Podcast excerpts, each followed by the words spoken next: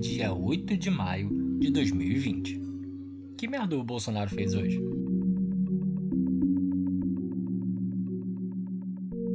Bom, ontem nós tivemos um programa quase que inteiramente focado na Regina Duarte.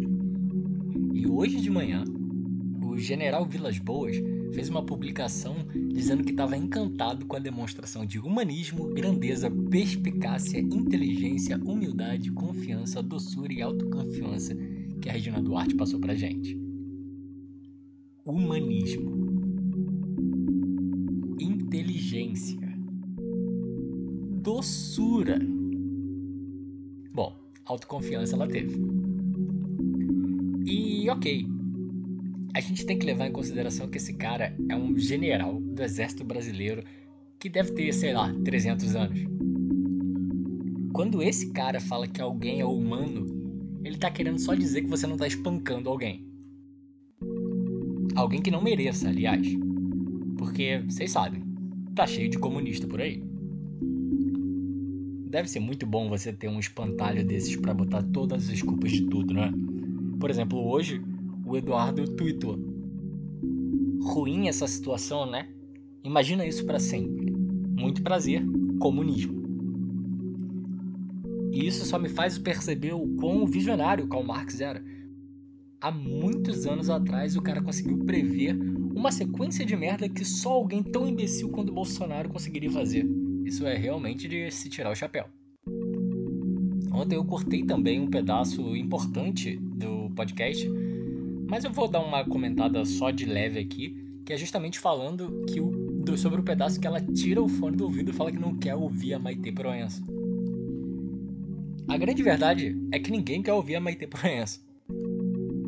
Mas quando você é secretária de cultura e você está ao vivo numa TV que, como eu disse ontem, é a maior bajuladora do seu chefe que existe, acaba não pegando muito bem se você simplesmente tirar o fone do ouvido e falar que não vai escutar. Bom, eu também talvez tenha pego um pouco pesado demais com os militares agora no começo desse episódio. Eu tenho muita gente próxima a mim eu não tenho preconceito nenhum com militares, inclusive eu tenho até amigos que são. Mas vamos aproveitar o dia de hoje e falar um pouco sério, porque hoje é dia 8 de maio. Nesse mesmo dia, em 1945, foi quando a Alemanha foi formalmente derrotada na guerra. A Segunda Guerra Mundial teve uma participação muito pequena do Brasil, mas ela existiu.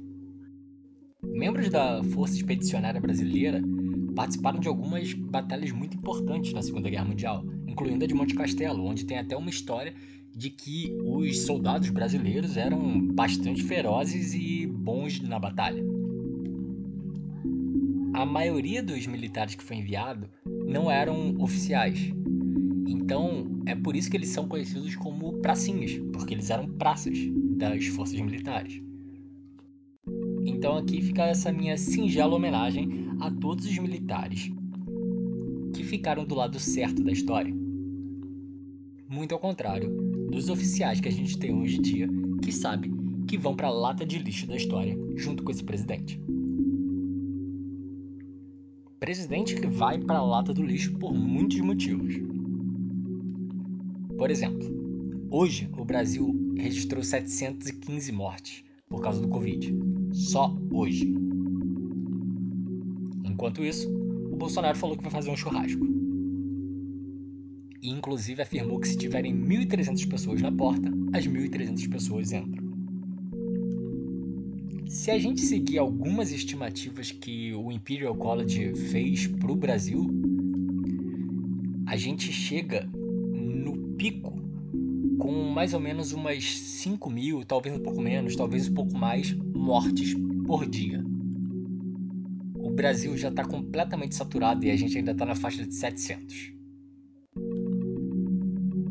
Se acontecer de entrarem 1.300 pessoas no churrasco do Bolsonaro, e se essas 1.300 pessoas forem contaminadas, estatisticamente 26 pessoas morreriam só por causa desse churrasco. Mas, ok, não vão entrar 1.300 pessoas e provavelmente não vão morrer 26 pessoas.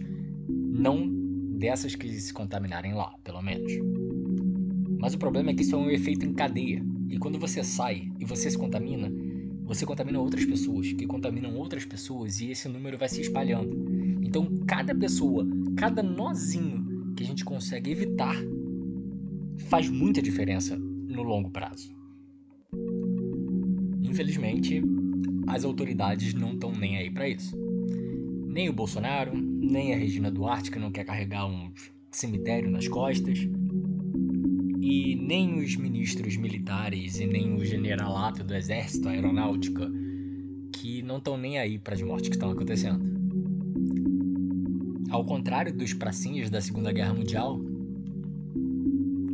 a nossa ala militar de hoje, pelo menos os generais que estão aí no poder, tá do lado de quem tá fazendo a chacina.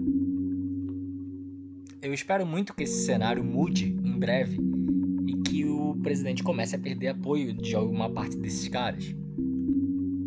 Porque se a gente continuar com um presidente tão irresponsável no poder, com uma doença tão grave por aí, como diriam os pracinhas, a cobra vai fumar.